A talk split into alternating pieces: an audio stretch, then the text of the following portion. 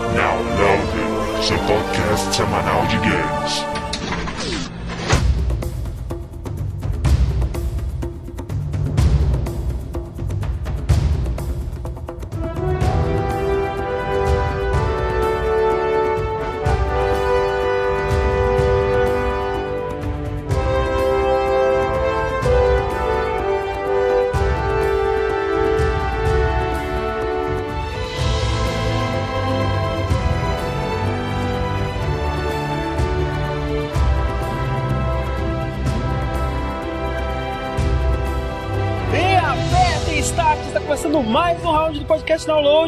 E vamos para nossos participantes.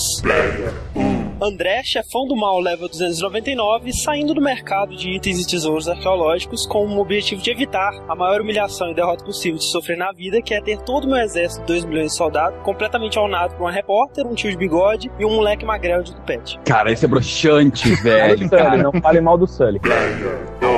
Então aqui é o Pablo, multijogador level 0 e nunca vá ao banheiro quando tá jogando multiplayer com magia. Cara, tem que botar isso pra fora. Caraca.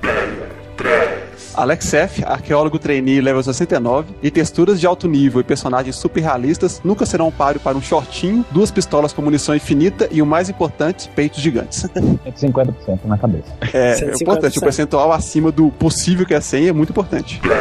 4. Vivaco, aventureiro level 100 e todos os pontos de atributos eu botei em duas categorias, destreza e sorte. Você jogou alguma coisa de Uncharted, você sabe o que eu tô falando. Porra, sorte Espe principalmente. Especialmente no modo crushing, cara. Ah, é. E a, é sempre dos nazistas. Sempre, né, velho? O povinho, meu. 5. Ogro, caçador de tesouros nível 10. Minha principal habilidade é usar carisma e tiradas engraçadas para esconder que eu sou o maior genocida de asiáticos desde outubro. Porra, sensacional, verdade. Praticamente um tsunami esse cara. Então, estamos aqui hoje para falar de mais um lançamento, né? Que final de ano, né? Essa época, assim, é difícil não falar dos lançamentos porque tem muita coisa. E como estamos falando de um exclusivo do PS3, né? Do exclusivo de PS3, nós receberemos hoje aqui três convidados, né? Possuidores, né? Do nosso querido grill: o Alex Seth, o Vivaqua e o Ogro himself. Todos os três colaboradores do download, né? Em, em algum ponto da história. Alguns mais ativos do que outros, né? Pois é. Pô, Paulo, você era melhor, velho. Você tá muito desleixado. É Então. E é claro que nós vamos falar hoje da série Uncharted, né? Imensa, Ela- vários jogos lançados. Pô, a gente vai aproveitar então para fazer uma breve retrospectiva da Naughty Dog, né? Falar um pouquinho da empresa, falar um pouquinho dos jogos anteriores dela, mas sem entrar em É detalhes. a empresa do Jack and Dexter e Uncharted? Pois é, só, né? Não, não, mas ela também fez.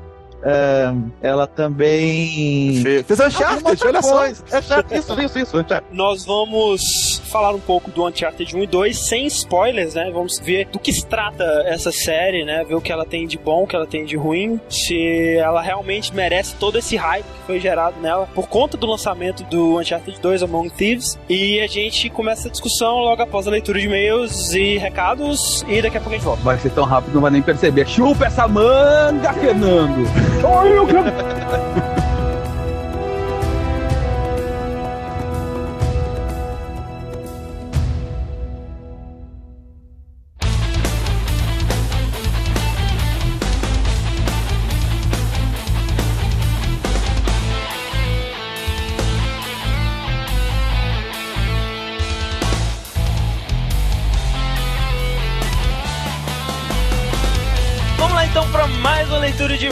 recados e comentários. Estou aqui hoje mais uma vez com o Fred, o Fernando e o Rick. Olá. Olá, Olá. dias e belas noites a todos os ouvintes. É uma coisa que não tenho falado muito, né, cara? Verdade, Fred, muito tempo. Temos vários recados hoje. Para começar, pessoas, habitantes, né, oriundos do Rio de Janeiro, é, Niterói e região, fiquem ligados porque no dia 22 de novembro vai rolar em Niterói o Japan Universal Fest, o JUNF, que vai ser um evento Aham. não somente para otaku, né, fãs de animes e mangás, mas todos os admiradores da cultura japonesa de modo geral, porque vai ser um, um evento evento sobre a cultura japonesa, né? Pra divulgar e demonstrar várias facetas dessa cultura. Antes de mais nada, a gente vai ter Tai Chi Chuan, acupuntura terapêutica e Yaijutsu, eu não sei exatamente o que é isso, é exposição de origami, cerâmica japonesa, bonsai, cara, eu sempre quis ter um bonsai, nunca tive. Workshops de japonês, né? De, de idioma, Ah, é, workshops é. de mangás e tal, de origami. Sushi. Diz Sashimi. eles que vai ter uma mega surpresa pra quem gosta de Star Wars. Se você gosta, né, tá aí uma mega surpresa.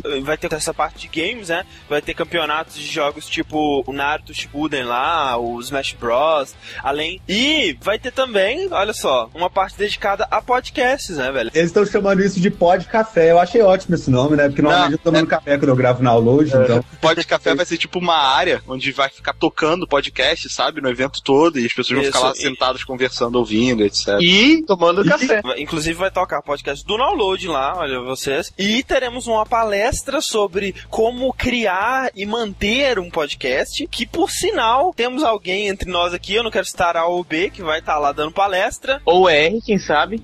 É, que é o nosso amigo Rick. Olha que bonito, cara. Como está a perspectiva de dar uma palestra sobre podcast, Rick? Cara, se tiver mais de quatro pessoas, eu vou estar feliz já. Então, a palestra vai ser, assim, sobre podcast, porque tem muita gente que ainda não sabe o que é podcast. Então, É vamos explicar o que é podcast, vamos falar é, como criar, fazer uma pauta, escolher um tema e até dicas de edição e tal. Vai ser legal. Além do Rick, né, cara, nós teremos o, o Dom X, do podcast Certo Subject, e o Toru do AnimeCast. Olha só, Cara, nosso o amigo Toru, velho. Cara, o Toru dando uma palestra, cara, eu espero que filmem, velho. Vai ser muito maneiro. Oh, não, por favor, velho, se alguém tiver lá, por favor, filma e põe o link do YouTube pro download, cara. Eu tenho que ver isso, velho. Toru, cara. Cara, quem puder, né, vá prestigiar aí o nosso querido downloader que vai estar lá dando palestra. E porque vai ter muita coisa interessante pra você se você é gamer, se você é otaku, e se você não for nenhum dos dois, pelo menos, sei lá, pega uma katana e mata alguém. Mais informações sobre data, horário, site e tal, tá no post daí do podcast, então confiram. Pois é. Próximo recado, se você frequenta o blog, você já deve ter visto, se você não frequenta, shame on you, tá bom? O blog do Download é muito legal. Então, se você frequenta o blog, você já sabe que estamos fazendo uma promoção fodástica, onde basta você responder a um formulário que provavelmente levará 5 minutos da sua vida para concorrer ao action figure mais foda da história da humanidade, que é um Nossa. action figure do Akuma, né, de Street Fighter 4. Fred, Aham. o quão foda é o action figure do Akuma do Street Fighter 4? Numa escala de 0 a 10, cara. É. Cara, eu não sei dizer o quão foda ele é numa escala de 0 a 10, porque é indizível essa resposta, Sim, sabe? Como eu disse, cara, o action figure, velho, quando você tirar ele da caixa, velho, provavelmente ele vai te encher de porrada, sabe? De tão foda que ele é. É, e pode ficar seguro com a sua família, porque ele não espanca crianças nem bebês, como ele já bem disse. É verdade. Então, olha só, basta vocês irem no link do post que está linkado aqui no podcast, participar da nossa pesquisa, né? Essa pesquisa vai ser muito importante pro download, então a gente precisa de o máximo, cara, por favor, sabe? Se você escuta o download, se você curte o nosso trabalho, você não tem noção de quanto você vai estar ajudando a gente respondendo é, esse É. questionário. Sabe, sabe qual lance? Nós queremos conhecer melhor quem está ouvindo o download, porque a partir daí a gente pode fazer coisas mais específicas, Exato. sabe? E a gente pode ter uma noção melhor do que vai ter uma boa aceitação e daquilo que não vai. Assim como a gente fala que é importante, sabe, o feedback das camisetas e tal. Esse tipo de questionário é uma coisa muito legal, assim, pra gente também, sabe? Exato. Por exemplo, nós não vamos dar pônei rosa, sabe? My Little Pônei, caso nós descobrimos que mais de 80% dos nossos ouvintes são de sexo masculino e com mais de 20 anos, entendeu? É verdade, Vai cara. Mas basicamente você tem que responder pra não estragar tudo, sabe? E você vai estar ajudando o download, você vai estar ajudando a gente a trazer melhor conteúdo pra você, né? Então você vai estar se ajudando e concorre ao Action Figure da Akuma, cara. Por favor, velho, se você não responder esse questionário, você não tem coração. Então é isso, o link tá no post, cara. E vamos para o nosso terceiro e último recado do dia. Semana que vem, nós teremos um experimento no download, né? Pode dar muito É. certo ou muito errado. Nós estaremos fazendo um, um tipo diferente de podcast e precisamos da participação de vocês, nossos ouvintes. Nós faremos o cast ao vivo. Olha Ou só, cara. seja, nós vamos gravar o cast, streamar ele pelo Tiny Chat, é uma ferramenta do Twitter lá que Cria uma sala de chat onde algumas pessoas são escolhidas para conversar por voz e as outras ouvem essa conversa e podem digitar no chat. Ou seja, esse podcast vai ser um evento, basicamente, Ser que vai evento. acontecer, sabe, entre downloaders e ouvintes, basicamente. Isso. E é um podcast que, olha que divertido, você vai curtir ele duas vezes ao vivo e depois editado. Exatamente, e participar dele, né, cara? Então, eu acho que isso é o Tá. mais interessante porque, assim, você vai poder ouvir ele ao vivo, sim, vai ser uma bosta, sabe? Vai ser tipo três horas da gente gaguejando, vai ser um inferno. Mas aí vocês vão ver o, o quão é trabalhoso e por que o, o cast é atraso. Mas eu vou poder participar dele, participar do tema. E o tema é o seguinte, cara, é um tema que todo mundo, eu acredito, vai ter o que dizer, ou assim, se você não tiver o que dizer, pelo menos se você tiver alguma dúvida também, você pode mandar pra gente que a gente vai discutir sobre ela e tal.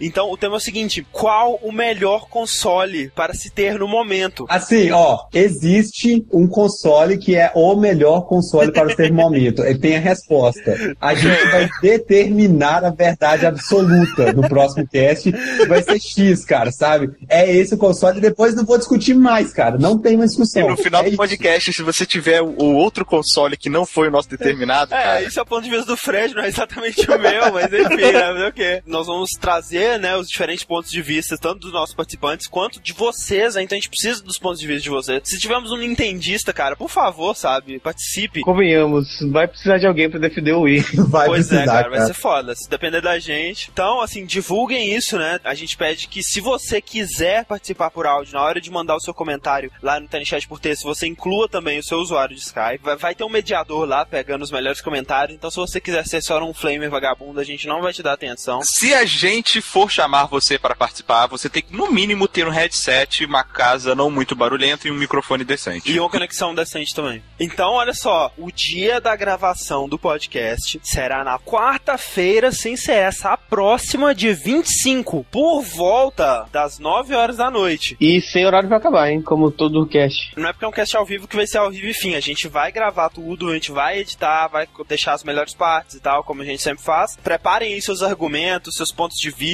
seus dados de pesquisa pra provar que seu console é o melhor. E contamos com a participação de todos vocês, então. Então vamos para nossos e-mails, né? Chega de recados. Vamos lá para os e-mails relativos ao nosso cast de Boss Battles, né? Uhul. Um cast que foi muito bem aceito e muito popular, mas que estranhamente teve poucos comentários. O que está acontecendo, comentaristas? Primeiro, uma observação pro Rick. O Ivan falou que em Kingdom Hearts 2 não são 7 barras de vida do Sephiroth, são 15 barras, cara. Acho que vale a pena deixar isso bastante claro, que é muito pior a situação do que a gente imaginava. E, e outra, aí, né, confraternizando com o Fernando, o Lucas 2099 também chorou no final de Okami, né? É, Deve ser isso realmente aí. um final impressionante. O pessoal falou muito isso, que é muito do caramba o final mesmo. Maneiro se o Fernando fala agora, se eu não chorei, ah, seu otário. Ah lá, que Eu tava rindo.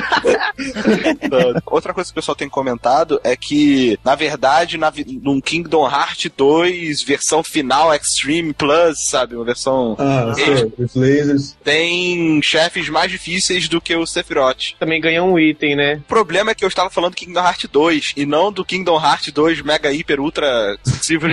O Sunset Kid disse que quando você derrota o Sephiroth no Kingdom Hearts 1, você ganha sim alguma coisa que é experiência pra caralho, que ele dá 18 mil de experiência, que é bem mais que o último chefe. o que eu é whatever, porque se você derrotou ele, você não precisa mais de experiência pra derrotar nenhum inimigo do jogo. É, verdade. isso é um ponto Exatamente. muito pertinente que o Rick disse, cara, realmente. Então vamos lá pro primeiro e-mail aí e vai lá, Fred. Primeiro e-mail do Nostradamus, não consigo conceber isso, mas tudo bem.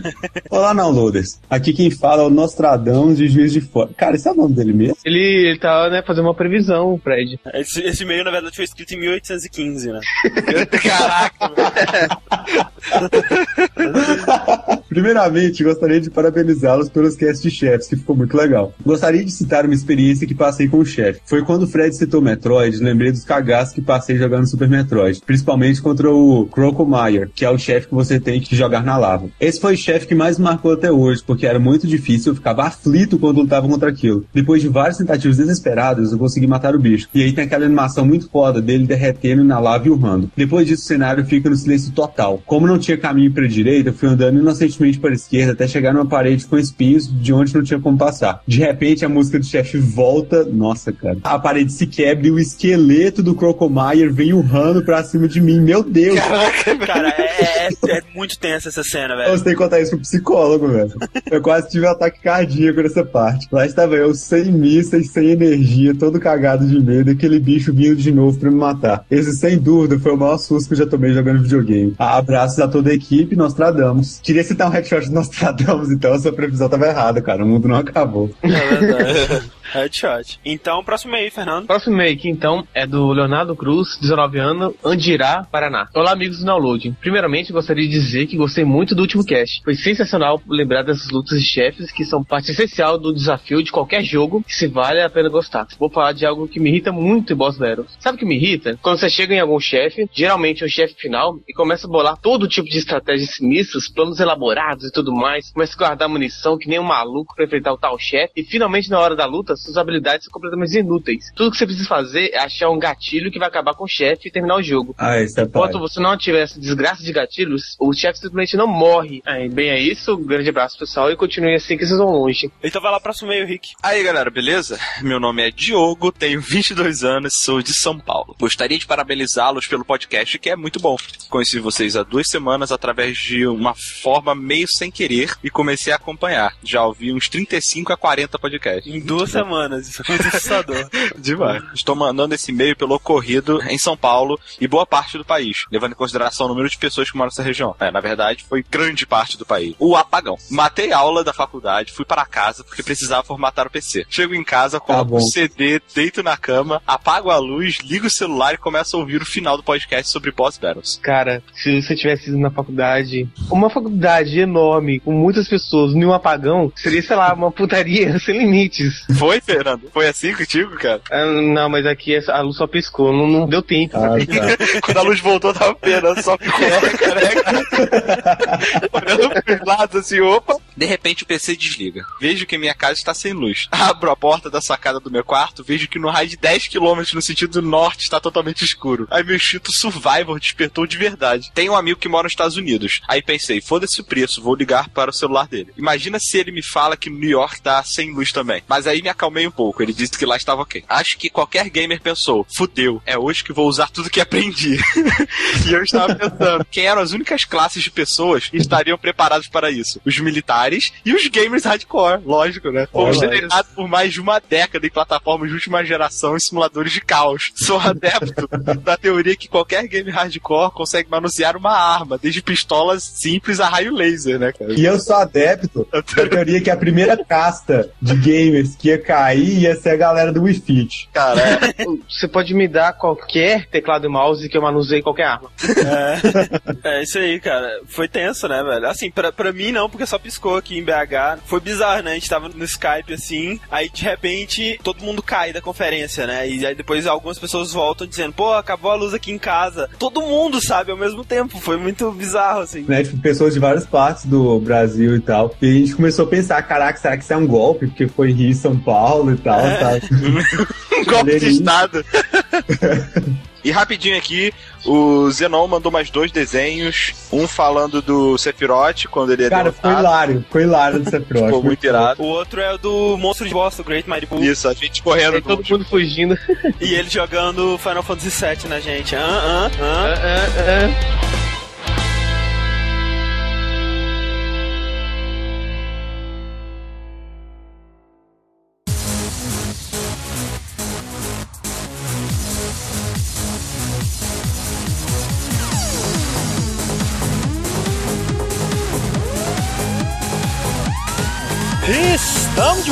Olá. Puxa, Ah, oi, querido. as pessoas não sabem, mas eles realmente leem os e-mails durante a gravação do cast. E foi tão rápido que eu nem percebi. Sensacional. Então, acho que a gente pode começar do início aí. Alguém conhece alguma coisa da Naughty Dog pré-Uncharted? Caraca, velho. não- eu tento não me lembrar, mas alguma coisa com Wild Zombie pode ser. Pois é, cara, todo mundo tem um passado negro, né? Essa empresa, fundada em 1986 pelo Andy Gavin e Jason Rubin, que eram dois moleques de 16 anos na época, desenvolviam jogos para Apple II, na época inclusive a empresa chamava Jam. Em 89, ela mudou seu nome para Naughty Dog e olha que bonito isso. O logo da Naughty Dog, como as coisas mudam, né, cara? Caraca, velho. Caralho, piorou hoje em dia, hein, velho? Pois é, né, velho? Eles Olha tinham estilo. estilo na época. São óculos de aviador que esse cachorro tá usando. Ele é um Naughty Dog, né, cara? Olha aí. Realmente, é. um cachorrinho safado esse aqui. A cara de malandrilso dele. Pra tu ver como a escassez de nome afeta da indústria de games, né, cara? É todo mundo tem passado, né, cara? Todo mundo. E antes, né, do seu verdadeiro reconhecimento com o lançamento de 96, um jogo que a gente chegou a comentar em algum cast, acho que de jogos ruins, né, o que não quer dizer muita coisa sobre ele, é o Way of the Warrior, né, Pablo? Puta é um jogo de pariu. luta. Nabunaga Wins, cara. Isso nunca vai sair da minha cabeça. cara, esse jogo, ele é realmente ruim. E, cara, esse jogo é muito engraçado. Óbvio, comentei na- na- no cast jogo ruim. Que eu tenho uma entrevista do Andy Gavin pra um, um livro da, da Tasking, que é o Os Heróis do Videogame. O cara conta, cara, que o jogo foi extremamente mal recebido, mas que não foi compreendido, que era pra ser um jogo de humor. Ah, cara, tá. péssima piada não, foi dele, né, cara. não, não foi compreendido que nem o e-music. É, Mas o Wii Music é engraçado pra caramba, não é? Cara, não, eu fico, eu fico imaginando o fato de que o cara pensou assim, vamos fazer um jogo pra vender bastante. Aí ele fez um lixo pro 3DO. Cara, ele, ele juntou tudo que tinha de errado no mundo. Cara, é quase uma caixa de Pandora do avesso, tá ligado? Mas aí a, a, a Naughty Dog, ela só foi realmente ser reconhecida como empresa, uma empresa séria, uma empresa que estava ali para né, competir no mercado e ter grandes lançamentos, quando ela veio em 96 lançar um jogo, né, uma, uma franquia nova, uma franquia de mascote, digamos, como Mario e Sonic foram, né, que acabou sendo um dos mascotes do, do PlayStation 1 por muitos anos, que foi o Crash Bandicoot, Pô, né? pensei que tu ia- tu ia falar do Uncharted já. Não. Cara, o Crash foi muito importante Mas o Crash PS1, acho que né, chegou a vender bem, não chegou, cara? Eu, tenho, eu, Pô, vendeu Chegou bem. sim. Pois é. E, e eu não entendo como é que vendeu bem, mas tudo bem. Ah, cara, eu jogava o Crash 1, assim, em locadora, né? Porque eu demorei muitos anos pra ter um PS1. E eu achava muito legal, sabe? Achava Acho que bem época era divertido. bom, cara. E acho que muitas crianças jogavam também. Vocês têm que lembrar que nessa época coisas 3D coloridas estavam tudo no Nintendo 64. Você tinha um, um PS1, você não tinha, você não tinha alegria. Você tinha Metal tinha coisas Solid, cinzas, né? Você tinha Metal Gear Solid e, e que mais? Spyro the Dragon, que parecia mais uma viagem alucinógena. Mas o Mas Crash- o Spyro the Dragon eu acho muito parecido com o Crash. Primeiro veio o Crash, não? Acho que sim, acho que primeiro veio Ah, o não, Crash, mas o Spyro, digo de passagem, é de uma empresa que é amiguinha da Naughty Dog, que é a Insomniac, né? Eu acho que as duas juntas seriam o equivalente a uma Rare pra Sony, porque eles fizeram da, da alegria ao FPS e ao jogo sério, sabe? Velho, eles deviam alugar a mesma sala no prédio e rachavam o aluguel, que era mais barato. Aí ficava um espionando o que o outro ia fazer. Alguém gritava, caraca, a parada agora é fazer personagens cartunescos com um parceiro. Aí, pô, cara, boa ideia, hein? Aí um olhou pro rato morto, o outro olhou pra torradeira. Ratchet and Clank e Jack Tech. pois é. Cara, e sabe que é o mais engraçado, cara? É que, velho, teve 15 jogos dessa porra desse Crash, cara. Isso que eu fico louco. Mas será que todos da Naughty Dog, será que depois de um Não, tempo não, eles não não. passaram a terceirizar? assim? A, a Naughty Dog, ela só fez o Crash Bandicoot 1, o Crash Bandicoot 2, o 3 e o Team Racing, que é o, que é o de Ah, corrida. tá. Parece que a, a Naughty Dog mesmo, né, na parte de desenvolvimento dela, pelo menos por enquanto, ela tem se focado numa franquia por era, né? Porque você vê que na era do PlayStation 1 ela se focou em Crash, e aí no PlayStation 2 ela lançou sua nova API, né, propriedade intelectual, que foi o Jack and Dexter, né? E ela trabalhou exatamente uma franquia por geração, né? Bizarro. O Jack and Dexter também teve três jogos principais, né? E um Racing. Por que não, né? Ah, meu, um Charter Racing não, pelo amor de Deus. Caralho.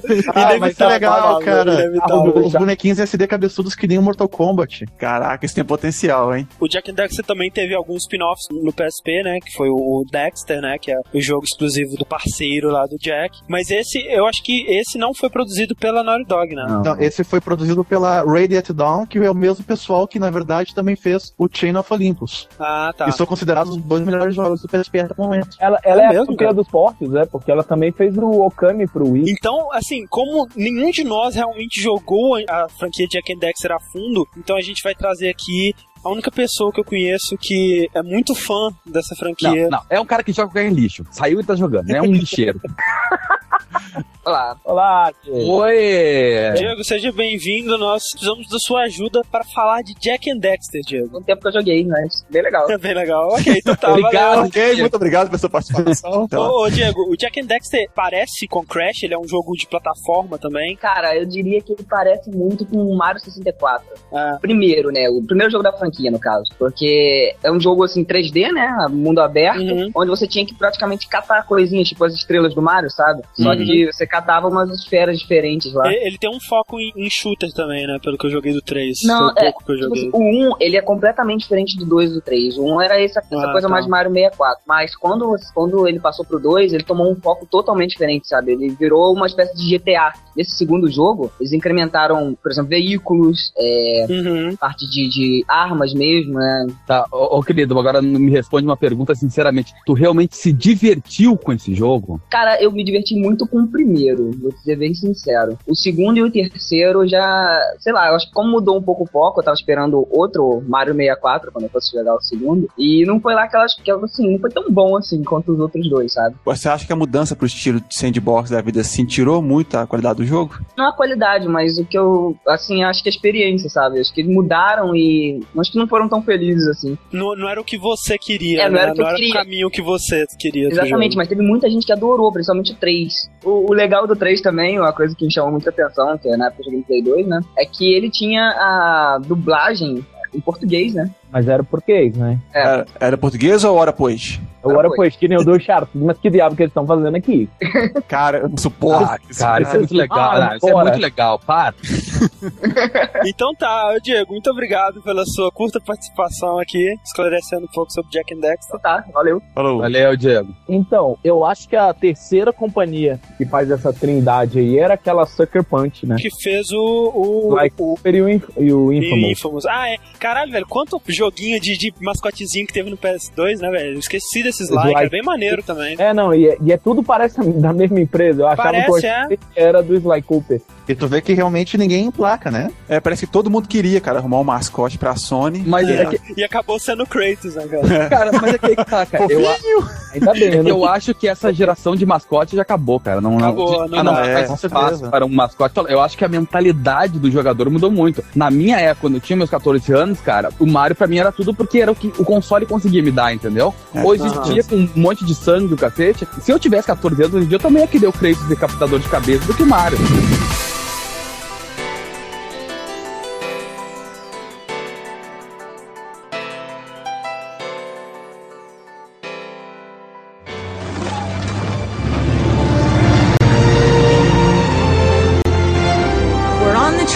The trail of the lost treasure of El Dorado, and it's brought us here to this tiny island in the middle of the Pacific Ocean.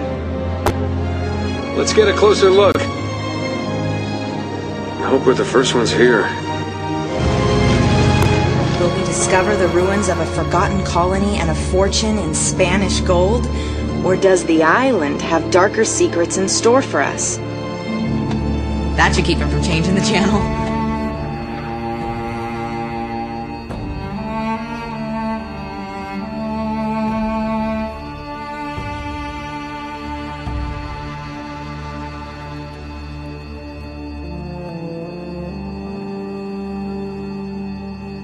Mas enfim, então vamos chegar ao tema finalmente desse cast, que é exatamente a franquia que a Naughty Dog está se concentrando nessa geração no PS3, que é Uncharted. Ele começou logo depois do lançamento aí do Jack 3, né? Que foi em 2004 ainda, então ela trabalhou até 2007 no, no Uncharted Drake's Fortune. De cara, assim, terminou de produzir o Jack 3, lançou ele, ela pegou o time mais capacitado, mais talentoso que ela tinha para começar a desenvolver uma franquia nova pro PS3, que inclusive na época é, tinha o codinome Big, né, grande, que era para ser uma coisa assim realmente grandiosa que demonstraria o, o poder do, do PS3, né, que pudesse aproveitar e demonstrar todos os recursos do console. E eles decidiram criar algo totalmente novo, né, em vez de criar um novo Crash ou um novo Jack and Dexter, eles decidiram criar algo completamente novo. O plano também era que esse algo novo fosse diferente, né, do rumo que os jogos de ação de modo geral estavam seguindo naquela época, né, que você tinha os jogos de ação que era aquela parada bem séria para começo de conversa, bem cinza e que era ou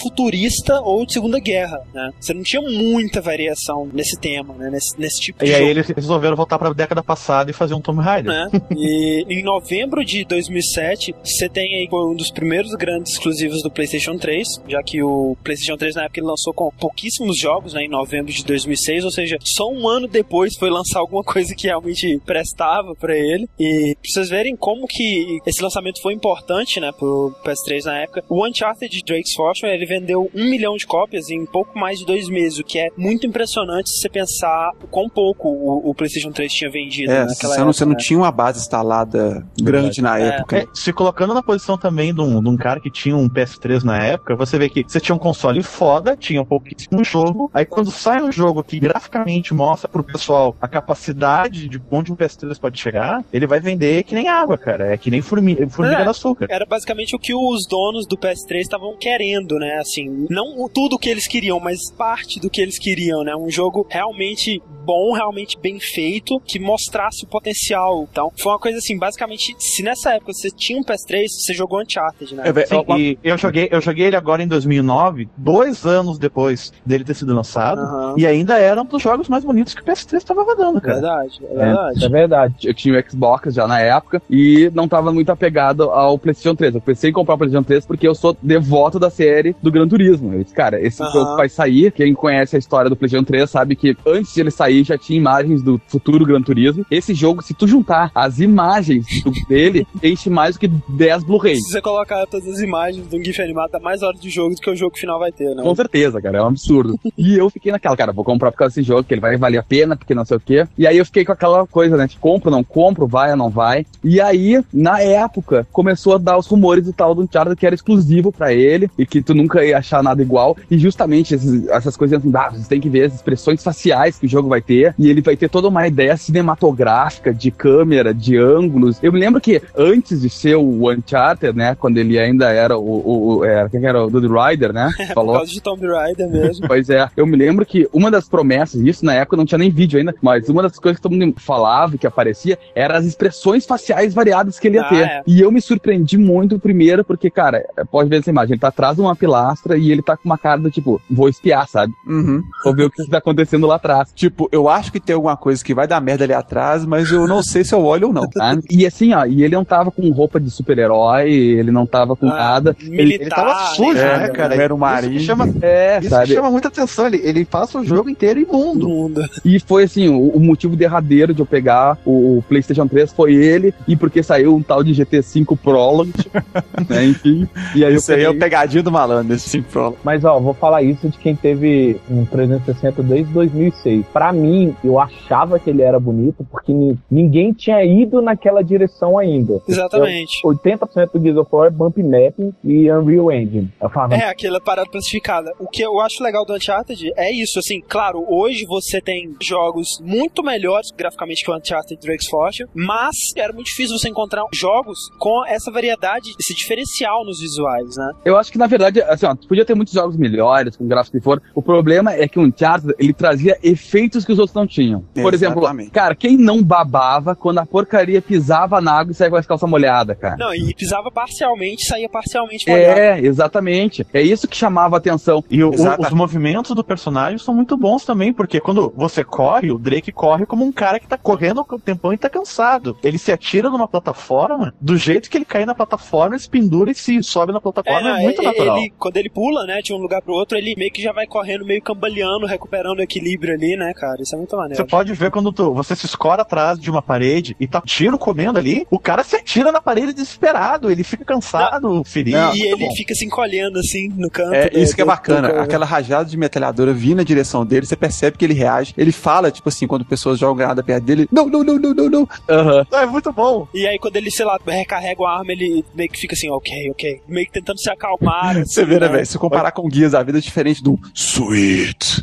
Enquanto quem fala, ok, beleza, bacana. É, é totalmente diferente, cara. A Ah, velho, mas tu vai comparar o Marcos com o Drake, cara. é não. Não compare, o porque que- o Drake é muito melhor. Então, Ah, tipo, ah, velho, tá. Ele, ele tem muito mais flexão. Ô, velho, o Drake pula. Pra começar por aí, o Drake pula. ele- o Drake corre. Você tem que ver que assim, ó, a receita pro Gears of War é Unreal Engine e testosterona. Cara, você começa a jogar, começa a crescer pelo pubiano no controle. Cara, é um cara, minha namorada tava assistindo eu jogando Uncharted e ela falou, eu não quero ir pra casa, eu quero ver o que vai acontecer, sabe? Enquanto o Gears of War, ela, ah, que isso? Não. Ai, Ai, ele pisou num rato, eca. Cara, vamos fazer um cast de Gears, porque, ah, velho, olha que se deixa puto, velho. Cara, Gears, tá, velho, o pessoal fala, ah, Uncharted é muito derivado de Indiana Jones, Tomb Raider. Eu, eu diria o seguinte, cara, Uncharted é derivado de muita coisa. É, exato. Mas o aglomerado dele consegue ser muito mais original do que um Gears of War, cara. Gears of War é tão genérico pra mim, cara, sinceramente. Cara, tu fala isso porque tu jogou pouco do primeiro só, vai te cagar. Não, pouco não. Eu tava bem perto do final e isso que me fez parar de jogar, cara. Me falaram, você tá perto do final. Eu, como eu tô perto do final? Essa merda tá uma merda Tá, até agora. Esse cast é do Gears ou é do Uncharted? Só pra saber, não. Porque senão eu vou sair. Mas enfim, o Uncharted, eu acho que ele conseguiu é, cumprir acho que todas as promessas que ele trouxe, né? Realmente a parte de cutscenes, de expressões faciais, de diálogo, até hoje, né? O Uncharted 1 é muito difícil encontrar um jogo que rivaliza com ele nisso. Eu acho que a estratégia deles até foi realmente dar uma bela execução técnica no jogo. E se tu for ver a questão de enredo, jogabilidade mesmo, ele é mesmo copiado de muita coisa que tu vê por aí. É, muito derivado. Ele não é original, mas ele é muito bem executado. Nisso ele é completamente diferenciado, por exemplo, do próprio Brutal Legend, que tentou inovar É, e é um jogo é. mediano, né, cara? É, o que eu acho do, do Uncharted é o seguinte: nenhuma parte dele ele inventou, sacou? Mas eu acho que eu, eu não conheço nenhum jogo que juntou tanta coisa de vários lugares tão bem, Uhum. entendeu? Né, bicho? Você tem a parte de tiro ali, de cover do, do Gears, você tem o estilo de história, né, ali, de exploração e tal, que é meio Tomb Raider e Indiana Jones. Você tem a, a parte de plataforma, que é meio Prince of Persia e tal. E todas essas partes, cara, elas se combinam muito bem e formam uma coisa Uhum. nova. E, e isso eu achei que era muito importante, sabe? Nem sempre você tem que inventar a roda pra fazer algo novo. Sei lá, cara, você fala que ele é parecido com o Gears, você fala que ele é parecido com o Tomb Raider e Indiana Jones, mas o Gears também pegou de outras coisas, entendeu? O, o Tomb Raider e o Indiana Jones também pegaram de outras coisas. Não, o Tomb Raider pegou de Indiana Jones. Pois é, e o Indiana Jones pegou de outra coisa, pegou do seriado Sim, lá ele que pegou- o George Lucas e o antigos seriados que Spielberg. o George Lucas assistia. Assim, ó, na- nada se cria. Nessa geração, tudo que tu for jogar de plataforma vai ter sistema de cover. Pode Sim. pegar qualquer merda. O sistema Até de o cover tem. GTA 4 tem, né? Pois é, e se popularizou no Guias justamente porque o jogo todo fica no sistema de cover. Você não faz outra coisa não tem Uhum, sistema de cover. Exato. A grande questão é, o sistema que você está copiando e implementando no seu jogo, será que ele vai ser bem feito ou não, né? Você vai ver o sistema de cover do GTA, é uma porcaria aquele negócio. É uma porcaria. É, Eu acho que o Uncharted você pode ser considerado como uma mistura perfeita, não só nesse aspecto que a gente falou, mas eu lembro que quando ele foi lançado na época, ele realmente foi quem, assim, oficializou o PlayStation 3 como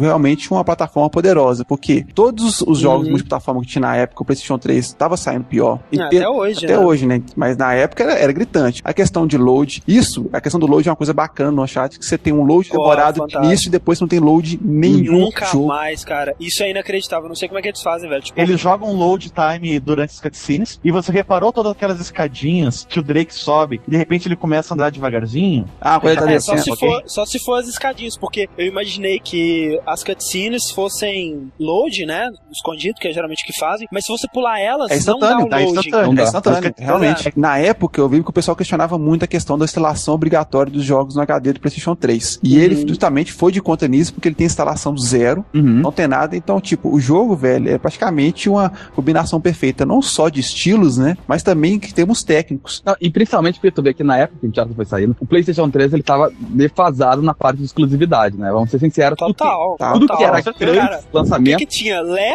é, Ler, bosta. cara. Candy. É, aí foi só quando chegou o Uncharted realmente que o pessoal falou assim: opa, agora é bacana. Aí a gente entrou no período de seca depois e o pessoal, Metal É. Gear, Metal Gear, Metal Gear, Metal Gear. No período de seca do PlayStation 3, apareceu aquele teaser de um Metal Gear Solid que todo mundo achou que ia pro 360. Então até os Xbox esqueceram do Play 3 e falaram, tá vindo, vão perder a maior exclusividade e não sei o quê. Mas são pessoas que acham que o, o Metal Gear é a maior exclusividade e não jogaram Uncharted. De verdade. Com certeza. Eu sou fã de Metal Assim, ó, Gear eu- e Uncharted é maior mesmo. Eu também, cara. Eu sou fanboy assumido de Metal Gear. O Fábio, o Fábio pra me descascar por causa disso, mas com certeza o Uncharted supera Metal Gear de cara. Eu achei uma nova franquia que eu virei fanboy.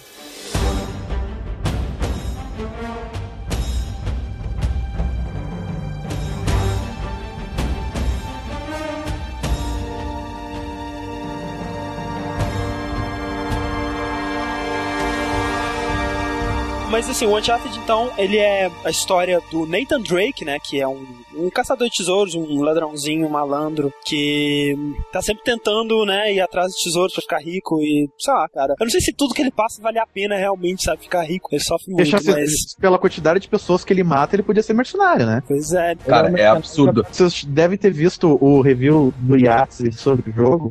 Ele chacina todas as minorias étnicas possíveis, né, cara? Só negros, é, orientais. Malaios. E no final tu ainda chama ele de herói, pior é isso. É, como, como assim, né, velho? Mas enfim, aí ele tá procurando um, o caminho, né, que o explorador Sir Francis Drake, que ele acredita ser o, o, o ancestral dele, né, tá na trilha, né, das explorações desse Sir Francis Drake e o jogo começa, né, meio que já no meio dessa aventura aí, que ele tá encontrando o suposto caixão do Francis e encontra dentro do caixão, na verdade, só o diário dele, né, que tá com algumas direções e tal, e aí começa realmente a aventura. Ele anda com o anel que supostamente pertenceu ao Sir Francis Drake. É essa, Helena. Pergunta se é o anel de alguma, ex- de alguma mulher que ele deixou e não sei o que. Vale dizer que esse Sir Francis Drake é um explorador real, né, cara? Ele realmente existiu. Sim, ele é, e- ele é uma, Uhum. é uma figura histórica, ele é um navegador inglês. Isso. Enfrentou muitos espiões na, na época dele. Matou muitas minorias étnicas também, né?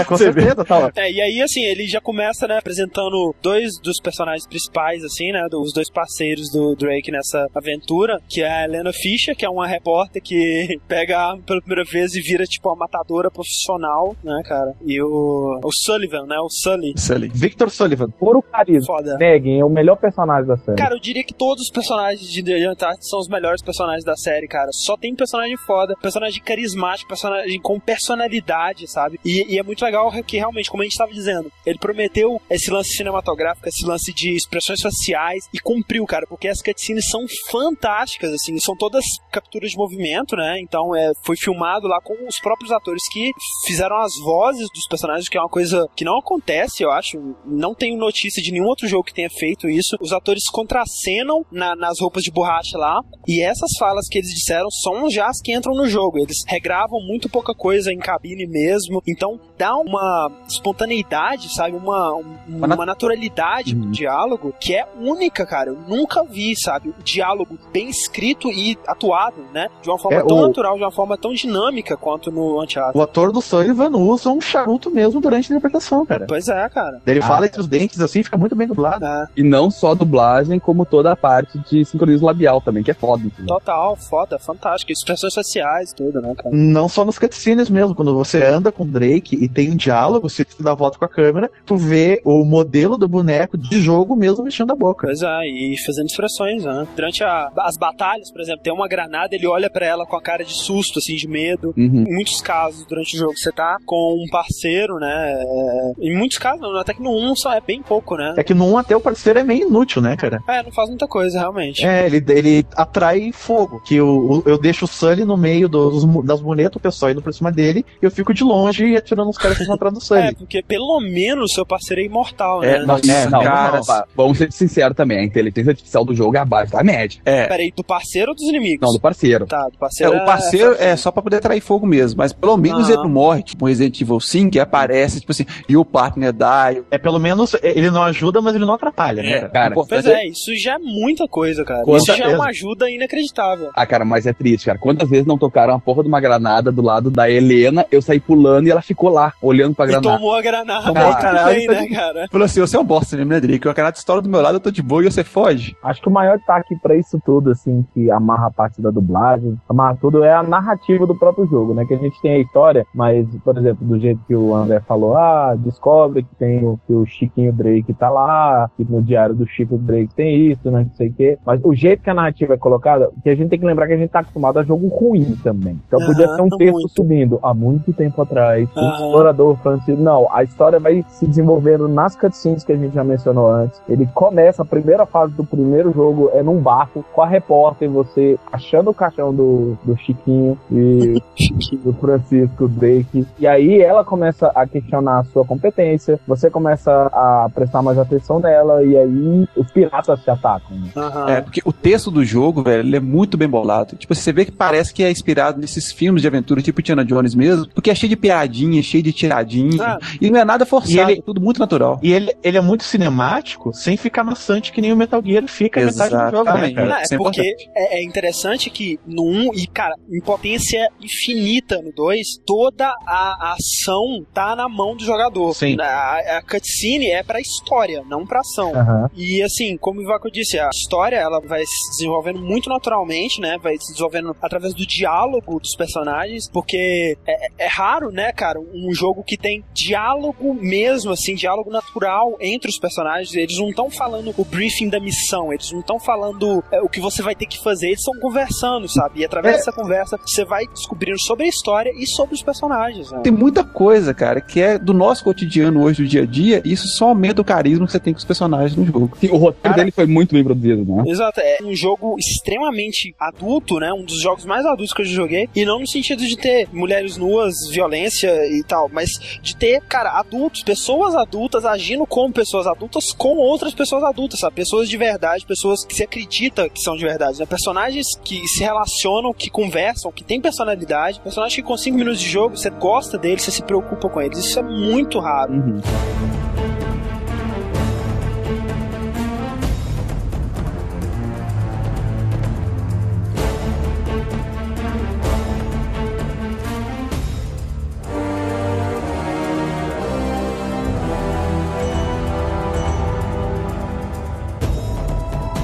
Como a gente já falou desde o começo, o PlayStation precisava de jogos. E depois daquela grande investida do Warhawk, botaram o sensor de movimento dentro, a Sony não só precisava de jogos, ela precisava de alguém que usasse todo o hardware. Então, no primeiro jogo, que foi tirado do segundo, graças ao Santo Alex Kidd, Graças a Deus. o, pra mirar a granada, e eu não senti estranho, mas pra mirar a granada era no Six Axis você movimentar. Cara, Eu acho Você- horrível. É horrível. Você não usa granada, a mira da granada no modo crushing, cara. Até no hard, eu acho. Porque você fica exposto muito tempo, o pessoal te fuzila e morre na hora. E falando já da granada do Uncharted 1, cara, 30 centímetros de raio da explosão, né, cara? É. Não pega porra nenhuma, tem que cair no pé do cara pra matar ele. Na verdade, toda a funcionalidade do Six X no, no Uncharted 1 é um lixo, cara. É, andar É, tronco tronco também. lá. É tronco, cara, é muito Cara. Nossa, É, isso aí eu acho que é meio que uma síndrome Nintendo que a Sony quis copiar na época, É. né? Porque uma coisa que eu odeio também nos jogos da Nintendo é jogo, por exemplo, de plataforma inclusão de um sensor de movimento de forma desnecessária. Por exemplo, esse New Super Mario Bros. É irritante você ficar chacoalhando no controle e pegar o pirocóptero e subir. Não tinha É, necessidade. Mesma coisa, a Sony veio colocou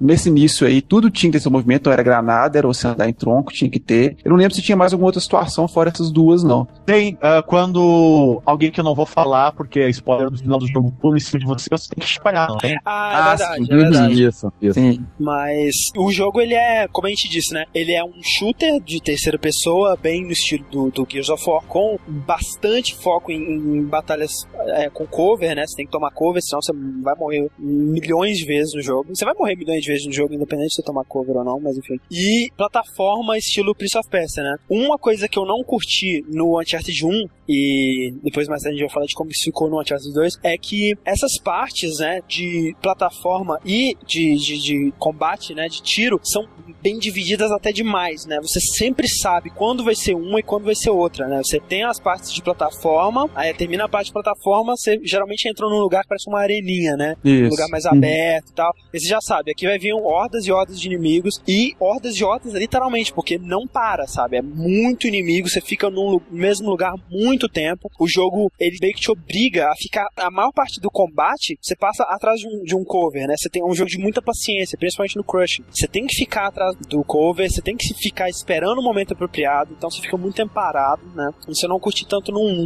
É, é, uma reclamação muito grande que eu tenho a respeito do, do sistema de cover no 1, que até foi melhorado no 2, é que o sistema de cover é meio falho, que você espera, quando você joga um jogo no médio, depois no hard, depois no crushing, as habilidades que você desenvolve na dificuldade média, talvez você não use tudo aquilo no hard, e com certeza não vai usar nada no crushing, porque eu só consegui terminar o crushing quando eu vi que a melhor maneira era você não ficar atrás Não ficar cover, cover, entendeu? ficar Exato. numa parede alta Exato. sem cover. A pilastra é o que salva, cara. Porque Isso. como a mira é meio tortinha, o cursor não pega exatamente pra, pra direção que o modelo do boneco aponta a arma, você consegue mais fácil atirar sem que atire em você. Isso. Tem a opção de você trocar com qual braço você tá segurando a arma, né? A tem empunhadura, isso, né? Isso, isso ajuda bastante, né? Mas se por um lado, né, o sistema de cover tem suas falhas, eu acho que o sistema de plataforma em si, ele facilita demais pro usuário. Tipo assim, ele é muito bom nesse sentido. Porque além de você Sim. ter a câmera que já praticamente de diz, joga na sua cara pra onde você tem que pular, Uhum. se você tá pendurado no lugar e vai rodando no direcional, ele já estica o braço, sabe? É aqui que eu tenho que Isso. pular. É E tipo, e alguém passou lá antes dele e passou cal em todos os degraus que ele tinha que subir, né, cara? Na verdade, isso é uma coisa que às vezes um pouco me, me irrita, cara. É essa linearidade pra tu pular nas coisas, pra tu subir na- nas Sim, coisas. sim. O caminho é muito pré-definido. Por exemplo, tu vai subindo, aí tem aquela madeira. Aí tu sabe que depois, casualmente, tem uns tijolinhos soltados pra fora. Sabe? Tu não tem a liberdade de explorar, tu tá segurar num outro lado. Ou às vezes até aquela coisa de tentativa e erro mesmo, vamos dizer, né? É, mas se você pensar bem, né, é, eu também acho, assim, meio ridículo, né? Tipo assim, é, é muito conveniente tudo, sabe? Tudo muito conveniente. Mas talvez fosse pior ainda se não fosse, né, cara? Uhum. Porque você tá escalando, ah, tá dando pra escalar, eu acho que é por aqui. Aí você chega num lugar que não tem nada, aí você vai ter que descer e Você tem que voltar tudo? É, Isso ia ser irritante. Agora, Aí, tipo, o, o jogo facilita, facilita bastante pra você também, né? Vamos supor, você tá pulando de uma plataforma pra outra. Se você não pular absurdamente torto, o jogo meio que te endireita É. e você, de um jeito ou de outro, você pendura no lugar. é. É, mas é a naturalidade do movimento do Drake, né, cara? E tem também, né, um pouco de puzzles, né? Só que os puzzles são, num principalmente, são raros, né, digamos, e, e são todos muito parecidos, né, cara? É você olhar alguma coisa no seu diáriozinho e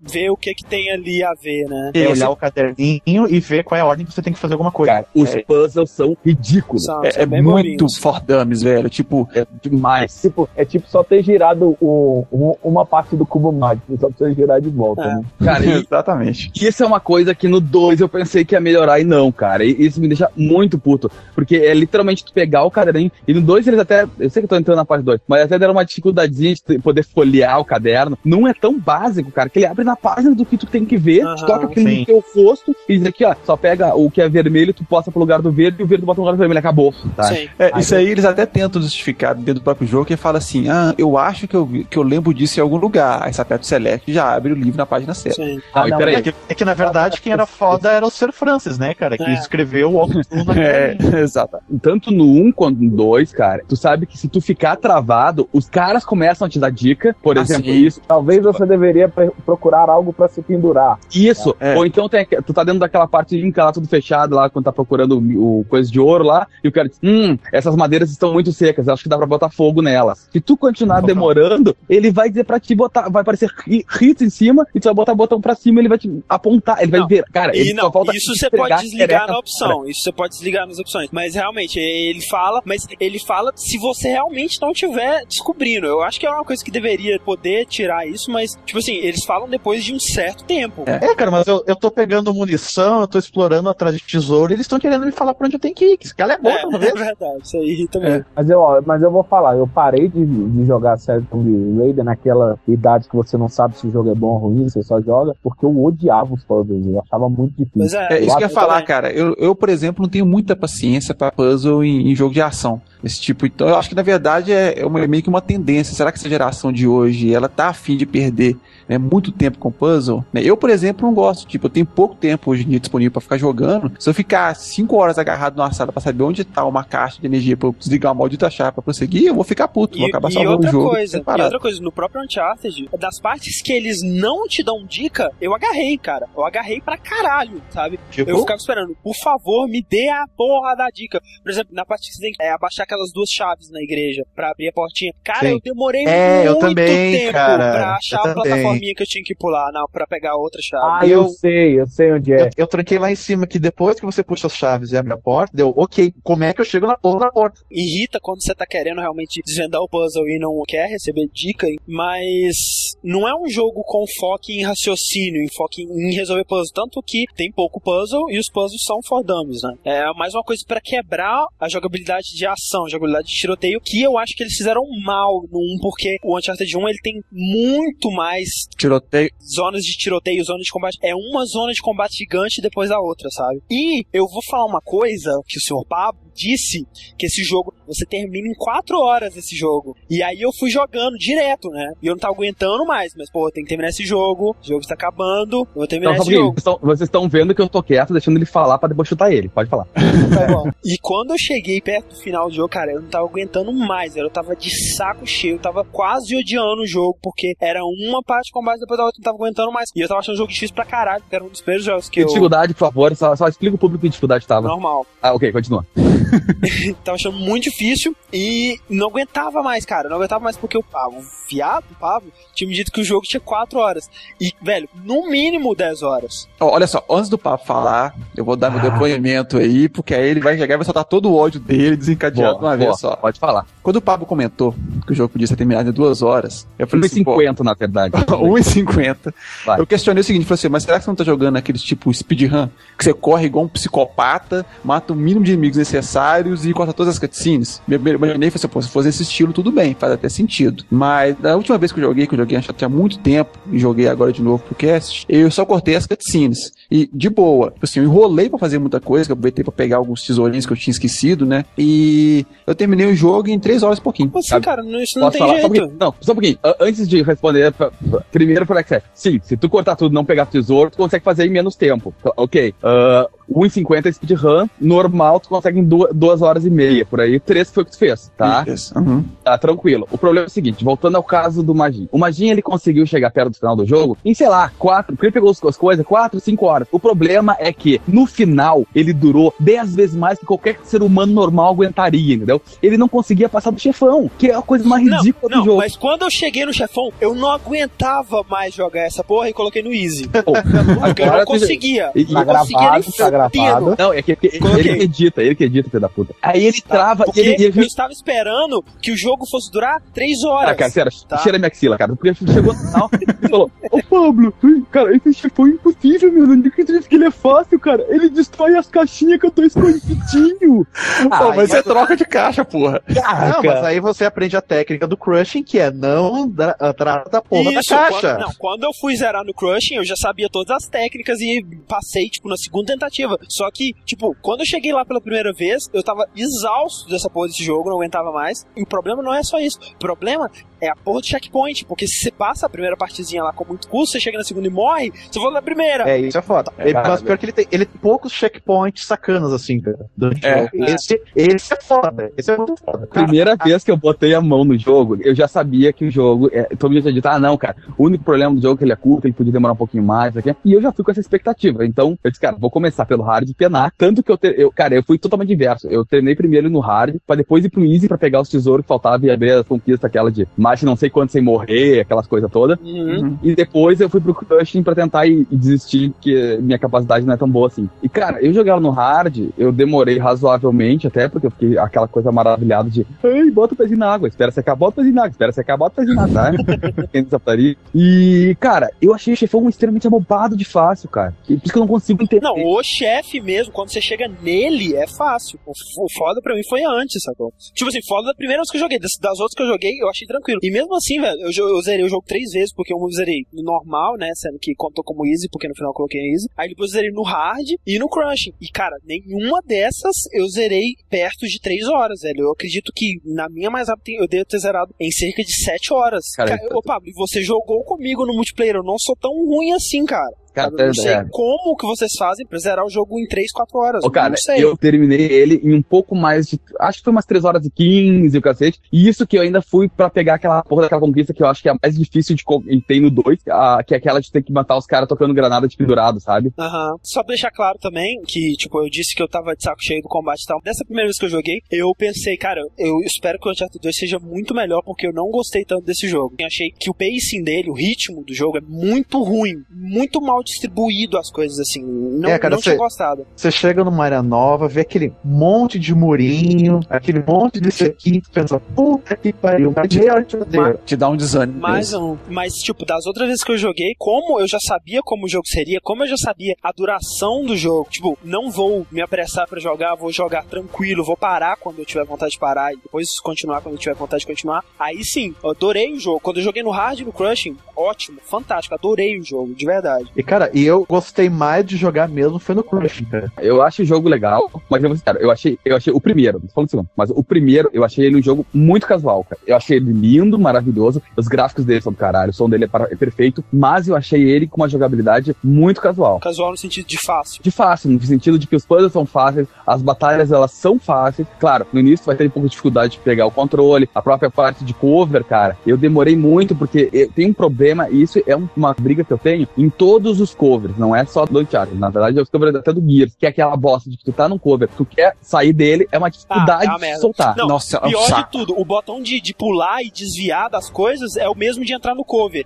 Então tem um Sim. cara do seu lado, Uhum. você tá tentando pular do tiro dele, você entra no cover e fica quietinho lá. É, você, quer dar um Porra, rolamento, merda. você quer dar um rolamento pra esquivar e gruda no muro. Isso é questão de dificuldade. Uma coisa que eu percebi até quando fui jogar o Uncharted 2, que daí eu comecei direto no hard, é a questão da curva de aprendizado. Tipo, tu deve ter dificuldade na, na- no médio ali, porque tava aprendendo a jogar. Depois que Total, você domina as botretas, o cover, como usar, como não usar, como tirar as segs, que é muito importante pra eu conseguir eh, virar nas dificuldades maiores. Aí eu tô dominado, é mais tranquilo. Pois é, quando eu tava jogando normal, cara, eu não tinha usado nenhuma vez, por exemplo, correr e atirar sem mirar, sabe? Não tinha usado tiro à cega, não tinha usado porra nenhuma, sabe? Tipo, eu não sei nada, cara. Quando eu descobri o estrago que você pode fazer correndo por perto do inimigo e apertando o R1 com a shotgun, sabe? Sim. Sem mirar, velho, é um hit kill, sabe? Mas outra coisa do 1, né, que é mu- muito importante se notar, como eu disse, assim, ele te incentiva a ficar o tempo todo atrás do cover, né? O combate não flui. Geralmente, você vai se ferrar se você sair pra bater no cara, ou se você tentar pegar o cara de stealth. Isso não funciona no Uncharted 1. Não, não, Uncharted não tem, 1. isso é É, não existe, né, stealth E o- no... E o, e o combate melee é complicado. Eu, sabe, o, o pirata gordão, o negão, aquele gordão, eu nunca Aham. consegui derrubar ele no melee, cara. Agora, falando de jogabilidade da, da inteligência artificial, a inteligência artificial do jogo, eu acho que no segundo ela foi diminuída, ela teve uma Sim, eu também acho, mas é bom que tenha sido diminuída porque chega a ser mentirosa a do, do 1, sabe? Tipo, granada, velho, milimetricamente na sua cabeça sempre. Cara, mas no 2 a, gra- Impressionante. a granada cai em cima da mureta que você tá escondido atrás. Não, no 1 Ele também, não cai nem cara. do lado, nem atrás. Em cima, em cima. Isso é uma coisa do caralho, cara, porque no. Pra pra jogar Gears, cara, se toca uma granada e ela tá do outro lado da cover, beleza, tá tranquilo. No Uncharted, cara, se cai do outro lado do cover e ela explodir, tu pode não tomar um dano absurdo ou morrer, o mas o Drake, ele fica desnorteado Fica, e ele, sa- e ele sai, do da cover. Uma coisa foda que tem desde o 1, né, cara? Quanto a esse lance de granada. Nada mais divertido que atirar no inimigo quando ele tá jogando a granada, né, velho? Sim. Ah, só pra deixar ele cair. Ah, eu quero fazer uma pergunta, Pablo. Valeu a pena ter o console por causa desse jogo? Cara, com certeza, velho, com certeza. E é, o que eu falei assim, ah, eu, esse jogo eu até passei ele pro André, emprestei ele pro André pra poder jogar também, antes de jogar o primeiro. E, Dublado cara, eu acho português de Portugal, ótimo. Falado em português, português. Ai meu Deus, que história fazer. Se tu for comparar, claro, né? O Xbox tem vários exclusivos também, coisa, e no PlayStation 3, embora tenha os seus, eu acho que, sinceramente, não tem nada de tanto peso como tem no Xbox. Por enquanto, né? Sim. Mas eu acho que sim, porque, querendo ou não, por mais que eu diga que eu achei ele casual, o que for, querendo ou não, cara, ele tem toda aquela técnica cinematográfica de jogo que outros, outros não têm, A entendeu? experiência do jogo como um todo, né? Tipo, como dizem, né? A, a ju- a junção de todas as partes dele vale mais do que cada parte separada, né? A experiência do jogo inteiro, assim, vale a pena. Eu, eu acho que no caso do Uncharted, ele foi, né, de certa forma, um system seller, mas eu não acho que não foi nem tanto pelo jogo em si, porque, se eu ver, não teve um marketing pesado em cima. Eu acho que foi mais pela questão boca a boca, mais pelo. Foi, foi mais pela ausência de outros, né? Eu diria. É, teve muito isso. E, tipo assim, o pessoal que comprou primeiro era o pessoal que já tinha PlayStation 3, pelas promessas que teriam, né? Aham, Tipo, sim. por causa do Gran Turismo. ferraram. Aí os caras viram, pô, saiu esse jogo, eu tô aqui numa seca foda, eu vou comprar esse aqui, vou, vou jogar. Ah. Comprou, jogou, gostou. Aí foi mais aquela coisa de recomendação, de em fóruns Ah, mesmo. E, né, você vê até, até aqui no Brasil, cara, é um dos jogos que você mais acha aí no Mercado Livre, né, cara, vendendo e tal. Porque é um dos jogos que o pessoal mais tem, né? Sim, porque. Eu acho que todo ouvinte recém-dono de Play 3 devia comprar no Mercado Livre. Com certeza. Não tem Play, depois volta e Ah, revende. e, e se bobeando ali, você acha o Uncharted 1 no Mercado Livre por 50, 60 reais. Ah, que não tá. Cara, depois que saiu dois, subiu horror de Ah, é. preço. É, Aí eu não sei. É, isso é foda.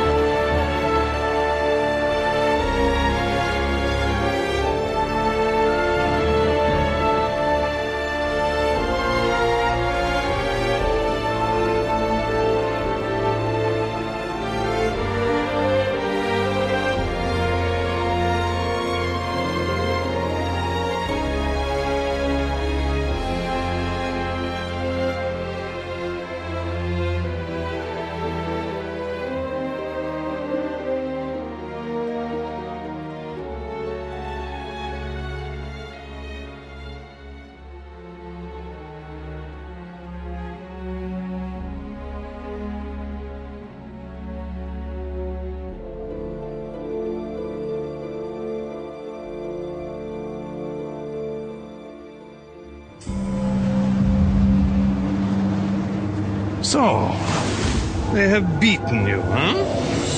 Your quest is over? What if it's only beginning? Some of the most fearsome rulers through history have possessed only a fragment of the Chintamani stone. What would a man become if he possessed the stone itself? Where did you find this guy?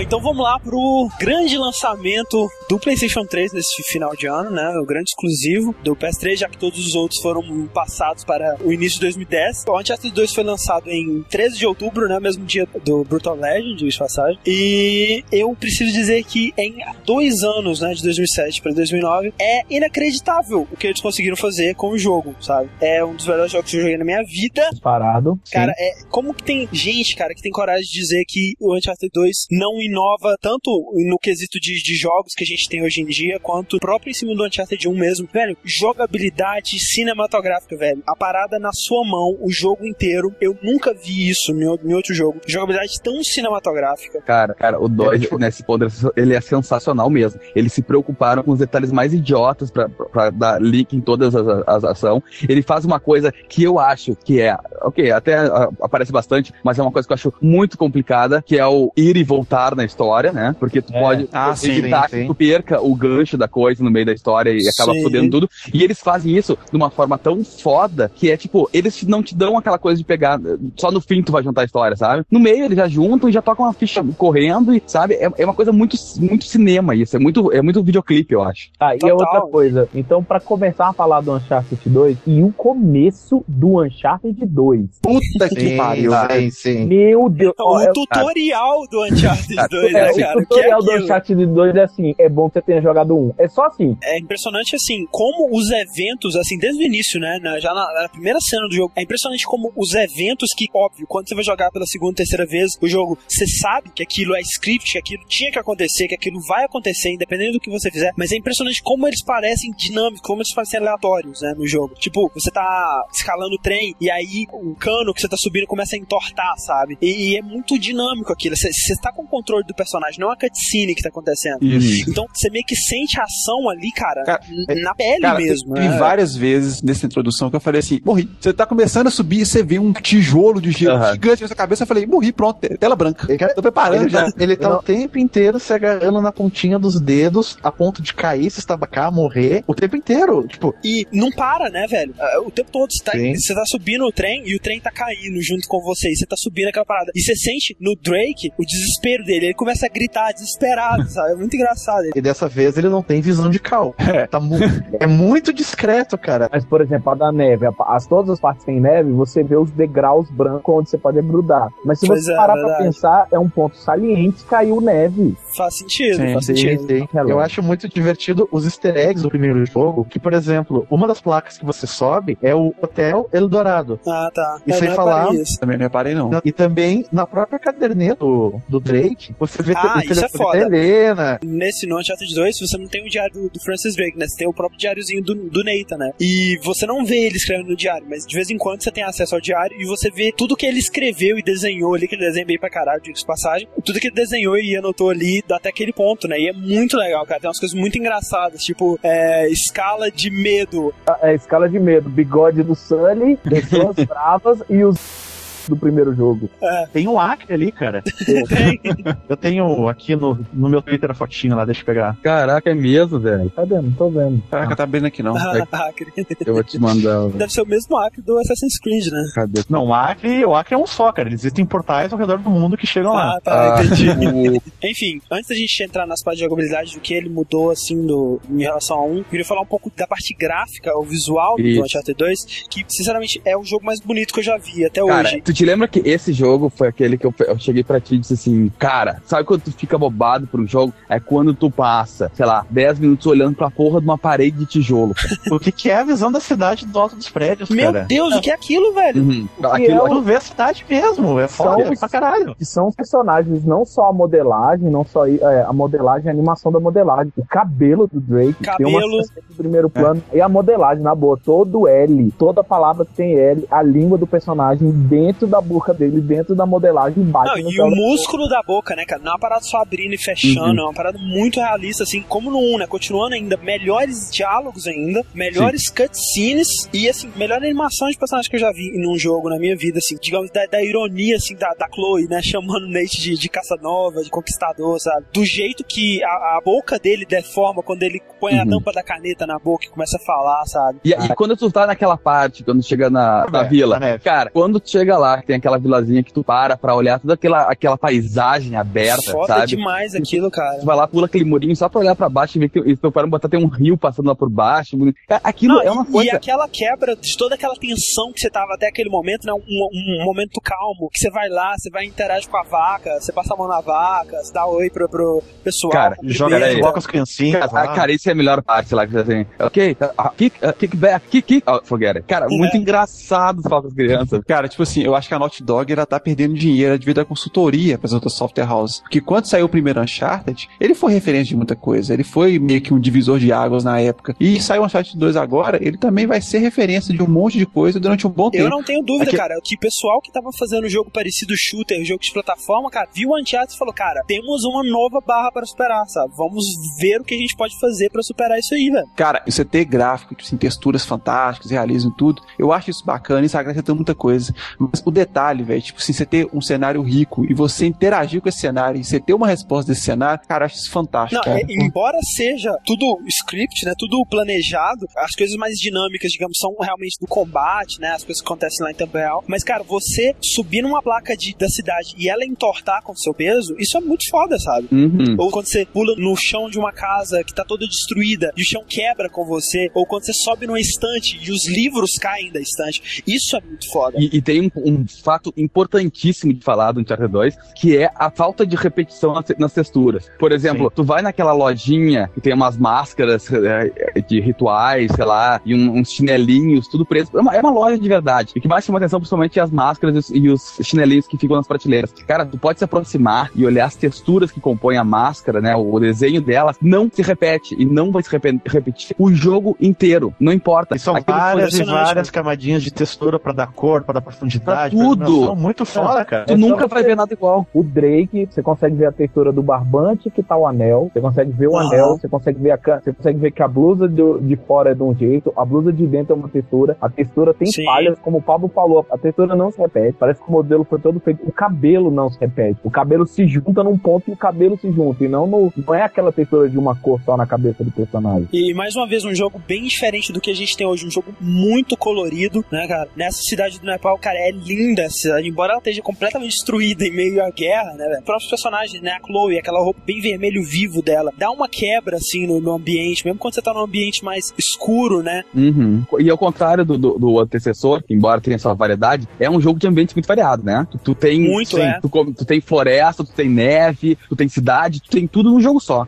E a floresta que aparece ali por pouco momentos é muito mais foda que do primeiro jogo. Ah, com certeza. Muito mais, nossa. Tu, tu olha pro chão, tu vê umas 15 camadas de textura a mais ali. Ah, E, e que, o que é aquela água, né, cara? A água. Sim, muito bom. Você meio que tem a sensação do lodo na água, cara. Tipo, meio que Cara, mas melhor né? que. Cara, e o que, que é aquela neve, ainda mais logo depois que tu sai da, da vila, que tu anda naquela neve fofa e fica tua, tuas calças toda suja com a neve, e aí tem uma parte, inclusive, que tu molha e fica toda congelada, a calça fica toda esbranquiçada. Cara, isso é sensacional, velho. Não, pois é, você, logo- dá, logo- você dá uma corridinha na neve, daí para por um tempo, ele afunda na neve. É, logo no início mesmo, você pode reparar as manchas de sangue no corpo do Nate, velho. O sangue, você percebe que tá congelado ali na mão dele e é um troço assim, cara, absurdamente real. Sobrancelha congelada também. É? É, fica angelina na sobrancelha. Detalhe, cara, é um jogo de detalhe. Eu te- tem um detalhe que eu não sei se vocês perceberam também, que esse foi uma coisa que chamou muita atenção. Quando dá toda a confusão na cidade lá, é a primeira, vamos dizer, o primeiro grande momento de ação, porque até então tu abusa do tal do stealth, que é a novidade no jogo. Mas Sim. quando tem o primeiro momento de ação, cara, tu sai de lá com uma ferida na testa. Vocês perceberam isso? Sim, sim.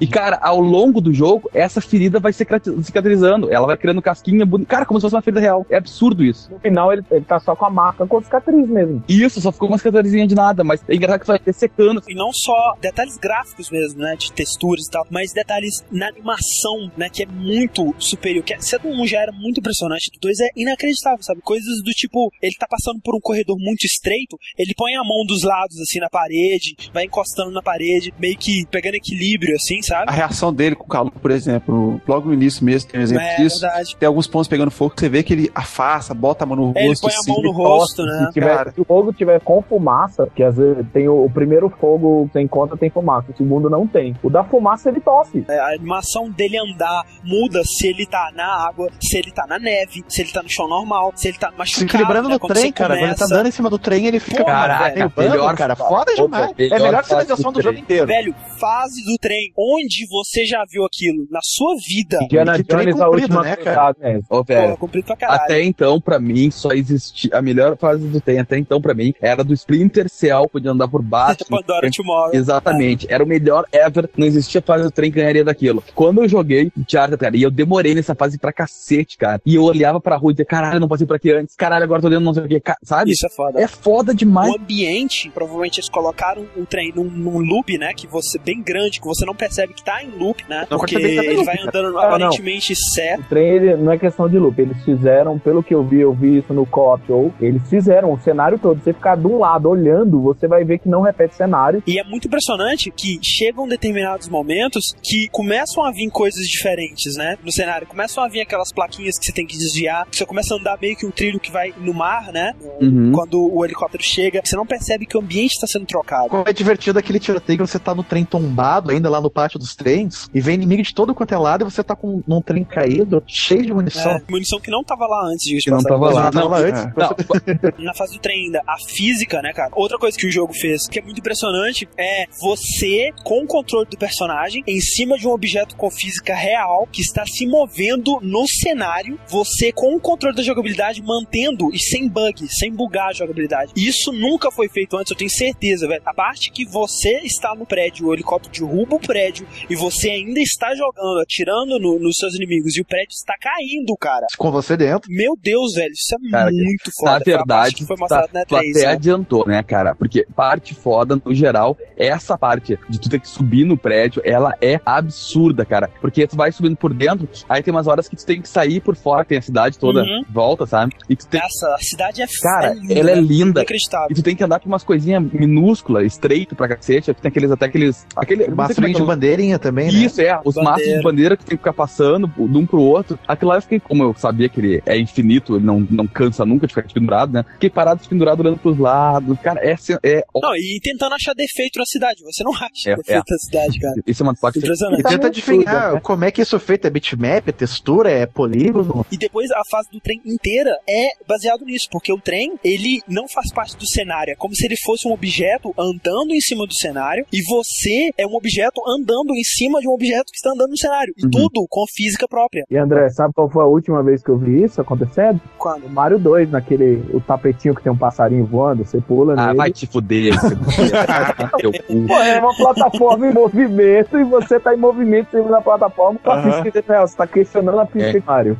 Cara, diz uma coisa. O que vocês acharam das arminhas novas, velho? Das armas, ó, eu curti muito aquela pistole, né? Que é A uma pistola, shotgun de mão. não. Shotgun de mão é ótimo. Pra mim, nenhuma arma nova supera sair correndo, dar uma deslizada pro baixo e soco no saco. Não, e funciona no 2, cara. Isso que é o bom, Sim, cara. Você pode fazer isso. Soccer 96, cara. É. No primeiro jogo, você tinha duas opções de como melee, que era cinco quadrados e quadrado, triângulo, quadrado. Isso. Que era meio preso o timing, era meio estranho. É. É, e agora ficou muito bom porque você quer esmurrar o cara, você esmaga o quadrado na, na força dele, e se ele vai tentar te bater, você dá um contra-ataque com o triângulo. Bem no estilo do Batman, né, cara? Acho Sim, bem muito bom. Exatamente, isso funcionou muito bem. E, e o pior é que funciona, cara. Se você tá enfrentando uma hora de inimigo sobrou dois, você consegue ir na porrada. Isso é muito legal. O, o combate fica muito mais dinâmico. Cara, e, e aí que eu tô te falando, nesse ponto também, agora eu vou te responder que eu te falei do casual, que eu achava Aham. o primeiro casal, o segundo não. O primeiro era o sistema de cover, atira, acabou. Claro, os caras, eles são mais, mais difíceis, mas no segundo, tu te- pode bolar toda essa estratégia de, cara, dependendo do que tu quiser fazer, tu não precisa nem usar arma, cara. Sim. Se tu tiver a manha de cover, Tu te lembra isso quando a gente jogou no multiplayer, primeiro, aquela primeira wave, cara? A gente matava os caras só no soco. Não, cara. e Aí, outra, muitas áreas, você tem como se aproximar antes do cara te ver e você decidir como que você vai começar a Sim. batalha. Se você vai pegar uns caras com stealth antes, então você fica muito menos tempo no Uncharted 2 atrás de uma plataforma.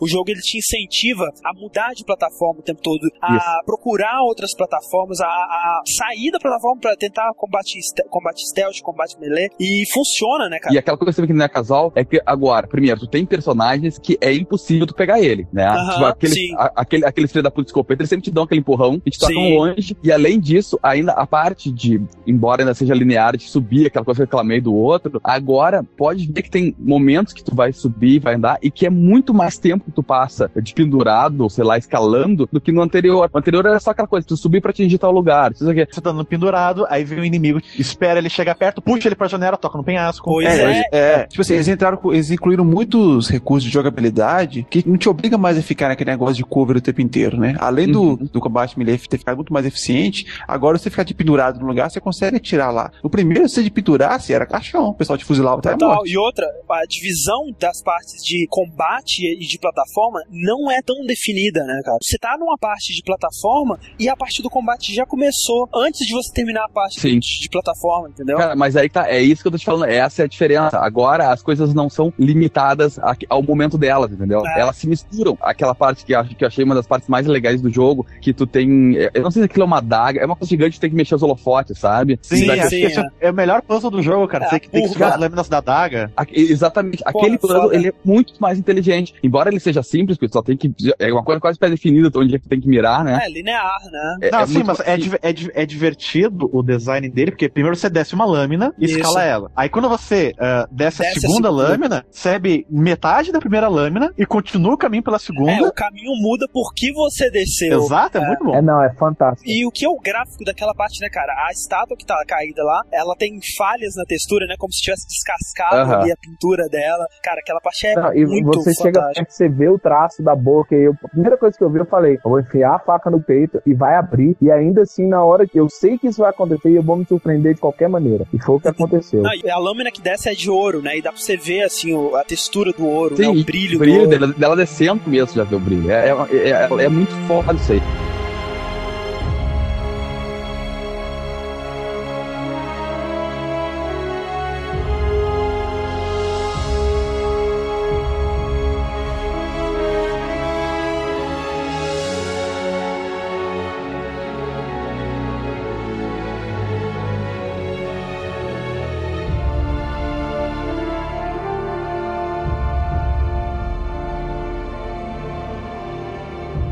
Claro, e outra coisa que não podemos esquecer que nesse jogo, embora o primeiro ele já fosse bom com o Sally e a, e a Helena, os personagens do dois, eles são foda, cara. Eles a Chloe, ela é Foda. a coisa mais carismática que tem. E o jeito dela, É. ela, é- ela é o Drake de calcinha, né, cara? Ela é cara de fuinha, mas a bunda é fantástica. O relacionamento do Nate e da Chloe é extremamente adulto, velho. É, não deve nada a qualquer relacionamento aí de, de cinema, de, De sabe? vida real. É, exatamente. Tanto a Chloe quanto a Helena mesmo, elas são mulheres bonitas, mas não são aquelas mulheres de videogame, né, cara? Eles são mulheres É, bonitas exatamente. reais. É, o único clichê de todo o jogo, e foi bom porque foi clichê, foi o super vilão. O cara Sim. era vilão Sim. e o cara é evil. O cara é vilão porque ele falou, ele não precisa de dinheiro, o que ele quer. Pronto, ali você sabe que ele deixou de ser vilão e passou a ser super vilão. Ele quer um O que eu acho desse cara, o Lazarevich, né? É que ele é um brutamonte careca, um militar, totalmente genérico, totalmente, sabe? Uhum. Tipo, você já viu esse cara, um milhão de filmes, um milhão de jogos, e muitas vezes, whatever, sabe? Eles conseguiram fazer o cara ser inesquecível, ser absurdamente intimidador. Quando ele entra na cena, você tem medo dele. Sim, sim. Só com a animação dele, com a postura que ele tem na cena, com a voz dele, cara. Isso é fantástico. O cara entra assim, você imagina, como diabos eu vou dar porrada nele? Não dá? Não tem como. Pois é. Ele tem o, melhor diálogo do jogo, na minha opinião, que ele fala pro Drake assim, pô, mas tá me chamando de, de, de assassino e tal. Quantas pessoas tu matou até hoje, infeliz? Não, Até hoje não. Quantas pessoas você matou só hoje? Só, Só hoje. hoje, é. Não, Fala e aí, ele tem- e- mas aí também tem uma coisa muito louca que volta a ser a qualidade da dublagem. Porque tu pode ver que até aquela- vez que, a vez que ele se encontra, logo depois que tu encontra ele lendo de novo, pode ver que até na parte da dublagem, a preocupação que eles fizeram de passar a respeito do cara. Porque o Drac ele não faz quase piada quando ele tá perto dele. Ele perde Não aquele faz, senso de humor ele, que ele tinha. É, o cara intimida, cara. Com a postura, com a voz dele, sabe? Primeiro vez que ele vê o, o, o Nathan, ele fala assim, então, esse homenzinho aí é o Drake, sabe? Tipo, olhando Isso. pra baixo, assim, Que sabe? porcaria é essa, né? E pra tu conseguir intimidar o maníaco homicida, tu tem que ser foda. A outra parte foda é aquela, que no 1 também tem, né? Uma cena de, de veículo, mas no 2 eu achei muito maneiro, que você vai pulando de veículo em veículo, né, cara? Que é uma plataforma em movimento, praticamente, É né? uma, uma parte de plataforma do jogo, só que as plataformas são veículos em movimento, cara. Olha, sensacional, isso é genial, né? Aí isso é muito wet. Ué, só que o Wet é, é Quick Time Event, né, Pablo? Ah, tá bom, tá, ok. Quando eu e o Pablo estavam jogando, a gente ainda não tinha terminado. O Pablo me disse: Ah, eu só tenho uma crítica que a história é muito previsível. Eu achei, ah, é, Sabe? sim, isso eu achei. Isso é, é verdade. Eu acho assim, ó, o problema dela não é, não é o fato de que ah, toda história não tem que surpreender ou o que for. Eu acho que realmente a história pode ser previsível, pode ser o que for. Mas o problema é que os ganchos que eles criaram no início do jogo, eles entregaram muito rápido, entendeu? Aham. E aí no resto, assim, da metade pro fim, tu não vai ter nenhuma surpresa, tu vai ficar dependente só de boas piadas, piadas bem elaboradas, sabe? E cenas aí- de ação mesmo. E cenas de ação. E aí, pra piorar, no final, quando eles estão em, em- mesmo, cara, eu não vou dar spoiler, vamos lá. Eu achei a história muito, muito surreal, cara. Não, eu não achei assim, eu já esperava uma coisa mais é, fantástico, né, no final, por conta do primeiro. No primeiro eu me surpreendi. É. O que eu acho assim, a história não me surpreendeu em nenhum momento, quer dizer, em alguns momentos me surpreendeu, sim, mas eu concordo com o Pablo. né, Depois, principalmente quando você chega naquele monastério, né, Sim. o jogo ele para mesmo, realmente, a história para de avançar, né, até o final. Só no- quando chega no final ela avança, e ali eu acho que ele peca um pouco e fica um pouco com os defeitos do 1, que é uma cena de ação depois da outra, depois da outra, depois da outra, depois da outra, não para, né. E antes disso, o jogo ele soube dar mais ritmo pro jogo. Mas o que eu achei da história é que a experiência da história foi fantástica, sabe? Embora eu soubesse, tivesse palpites de como tudo ia terminar, o durante é que foi foda. E a maneira que, que eles executaram, com os personagens que eles executaram, como eu me importava tanto com aqueles personagens, eu achei fantástico, sabe? O como eles iam reagir àqueles acontecimentos. Isso que eu queria ver, como eles iam interagir entre si. Agora, sem spoiler de novo, agora vamos ser sinceros, o final é a coisa mais cinematográfica que existe, né, cara? Sim, sim. É, parece final de filme mesmo, né? É um final de filme aqui, não tem o que falar, cara. E palhaços são 10, né, cara? Palhaços são dessas. Vocês descobriram que o pessoal lá do Tibete eles tinham uma tochinha do CSI, né, cara? É, porra, total, viu? O sangue, né? A manchinha de sangue, é ah, muito essa bom. tochinha é muito maneiro, cara. Aí eu também até perguntar pra vocês. Eu vi que o símbolo do load é um punhalzinho. Sim. Aquele punhal me lembrou muito o punhal do Rabo do Menino Dourado. Tem alguma cena que ele fica naquele negócio, tipo assim, eu, eu, eu, eu quero o punhal, por favor, tem alguma coisa assim? Mas é o mesmo punhal, cara. É, é- é o, é o que chamam purba, né? Que é uma parada tibetana mesmo. É mesmo? Ó, que bacana. Caralho, tu realmente estudou pra isso, velho. Que merda, cara. Sabe até o nome do punhal, cara. Porra, eles falam no jogo, Fala, cara. fala. Eu zerei Ah, mas, três cara, vezes. mas quem é que presta atenção nessa bosta? Eu demorei 10 anos pra saber que Shambhala era Shangri-La. Vocês falam no início, velho. É, multiplayer, cara, a grande novidade do Uncharted 2 em relação ao 1, né? Já que, queira ou não, embora extremamente melhorada, a jogabilidade é essencialmente a mesma, né? É um, é um fine tuning, é um pequeno ajuste, uma melhoria. Ó. Eu acho que o jogo inteiro é assim. Isso, tudo que o Uncharted fez muito bem, o 2 fez impecavelmente, assim. De, de- Exato, ele deu uma Cara, melhoradinha, acho que ouviram muita reclamação e deram uma Não, mas aí tá. A, a Naughty Dog, ela fez o dever de casa perfeito, sabe? Ela ouviu Sim. tudo que o público pediu e botou no 2, cara. Sim, Tem nada. inclusive um single player maior e um multiplayer, né? É, mas tem um problema. não- Eles fizeram erro grave no multiplayer. E tu O vai concordar comigo. No co-op, o modo crushing, eles erraram e escreveram normal. Verdade, verdade, cara. Cara, que fracasso eu e o Pablo jogamos, cara. A gente não consegue passar nada naquela Pô, meu, merda. jogamos todas as fases do co-op e a gente não conseguiu terminar nenhuma até hoje. Eu gosto muito desse sistema de, de wave nos jogos online, né? E eu joguei um pouco com o pessoal, o modo cooperativo, cara, eu achei fantástico, bicho. É sensacional. não, o de Muito Wave é. divertido. O Por Wave que, é. que eu acho que eu acho muito divertido? Porque é um dos primeiros jogos multiplayer, ou seja o Deathmatch, seja seja o co-op, seja o, o Wave lá, o, o Horda, né? Que Uhum. é um jogo de plataforma com ação. Isso. Ao mesmo tempo, sabe? Porque assim, você, ao contrário do Gears of War, você vai realmente ficar na, na cover e tal, o jogo, o tempo todo ele tá te incentivando a subir nas coisas, pular de um lugar pro outro, Hum. é, fazer tudo o que você fez no jogo mesmo, só que num contexto de deathmatch, num contexto de co-op, num contexto de wave, né? É, vem, to- vem toda aquela parte que a gente falou de stealth. A minha, o meu primeiro kill no multiplayer, no Deathmatch, eu tava perto de um buraco, aí eu apertei bola porque eu queria dar o rolamento pra fugir do cara. Eu desci no buraco, tinha perto, aí eu olhei, apertei quadrado. Eu puxei o cara e joguei. Isso, é exatamente o jogo single player, só que multiplayer, cara. Cara, Isso e, é muito legal. e com o co-op que é o foda, porque não tem nada mais divertido do que, sei lá, tu tá na casa do cacete, o teu amigo vai ser agarrado por trás porque tem os garotos abraçadinhos, né?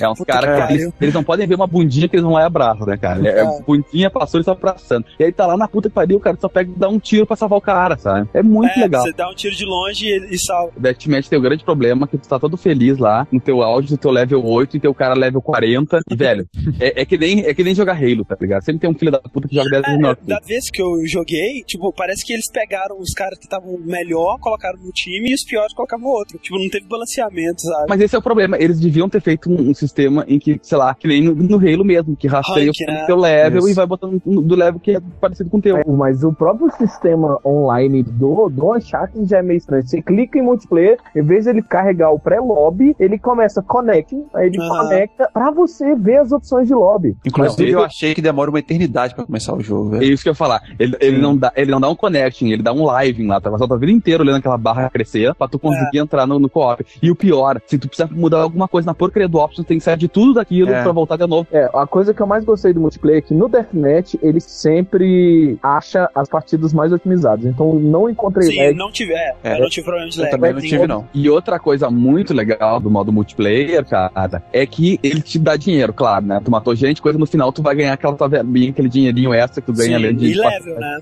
E level, claro. Mas é que o level é uma coisa que até não, eh, não dá lá grandes É só pra vantagens. você se exibir, né? É, porque o que vale é o dinheiro. E esse dinheiro é válido pra lojinha tanto do single player quanto do multiplayer. Na lojinha do multiplayer você pode comprar skins pra você jogar no deathmatch, né, multiplayer competitivo, e você pode comprar upgrade de armas, né, pra você colocar no co-op, Uhum, né, isso. que é bem legal. É, porque aí não gera de balanceamento, né? Vai que você começa a jogar um deathmatch da vida, o cara tá lá com uma, uma ultra bazuca e você é. com um bodoc. Enfim, pensamentos finais sobre Uncharted 2. Vivaco? Ah, se você está em dúvida de comprar um PlayStation 3, você tem dois bons motivos, no mínimo, e eles são Uncharted. E também o meu novo companheiro de aventura é o Drake, não é mais o Todinho.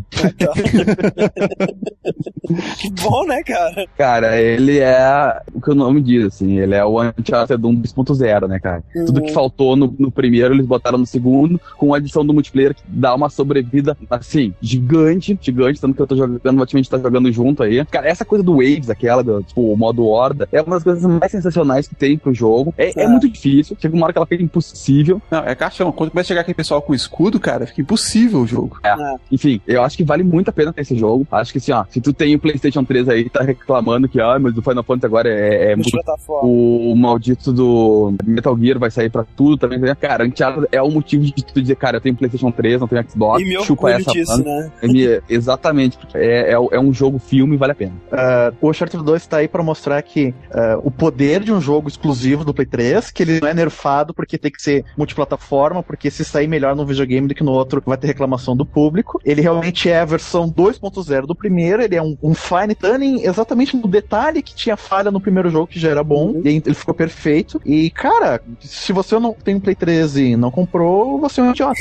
Eu comprei o PlayStation 3 depois que a Sony conseguiu me vender o peixe dela, né, 3 desse ano. Total, eu não tava nem aí pro PlayStation 3 e pelos jogos que ela mostrou, né, 3, eu decidi comprar um PlayStation 3. O Uncharted 2 é o primeiro exclusivo que veio, né, desde essa época que eu quis comprar. E, meu Deus, cara, é de longe o melhor jogo que eu joguei esse ano. É um dos melhores jogos que eu joguei na minha vida. De longe, né? Entrou pra Melhor jogo do sabe? ano no ano que saiu o Batman, cara. Porra, e a gente disse que o Batman tava como melhor jogo do ano, cara. Eu nem lembro o que é Batman mais, sabe? Uncharted 2, cara, é um jogo pra entrar pra história, pra mudar o jeito que os jogos estão sendo feitos, pra elevar a barra de qualidade, de detalhes, de polimento dos jogos atuais. E Uncharted 2 veio me presentear por eu ter escolhido o PlayStation 3, sabe? Então tô muito feliz. Bom uso de palavras. Eu me senti presenteado. Eu ganhei o jogo de presente pra jogar no videogame e eu me senti duplamente presenteado pelo jogo e pelo presente. Caralho, eu paguei 165 reais por ele pra quê, então se vocês ganharam. Mas tá é isso. Agradecimentos aí aos nossos convidados de hoje, o Alex F. É, cara, foi, foi um prazer estar aí de novo. É o segundo cast que eu participo com vocês. Primeiro foi o review do Dead Space, né? E uma pequena participação no Deep Prince of Persia também. Ah, sim, verdade, né? Que meu áudio tava um lixo, né? Mas deu pra Tava. contribuir de alguma forma. E o, o Ogro himself, Thiago. Foi um prazer e uma honra. E o Viváqua, que já participou com a gente também no cast do Batman, né? Isso aí. Divulguem, por favor, tanto o cast quanto o jogo. Vejo vocês no cast de God of War 3. É. então é isso aí, né? Mandem seus e-mails, comentários. O que você achou do jogo, né? Esperamos ver vocês no multiplayer. É, então até semana que vem. E Game Over. E no mais, nada mais.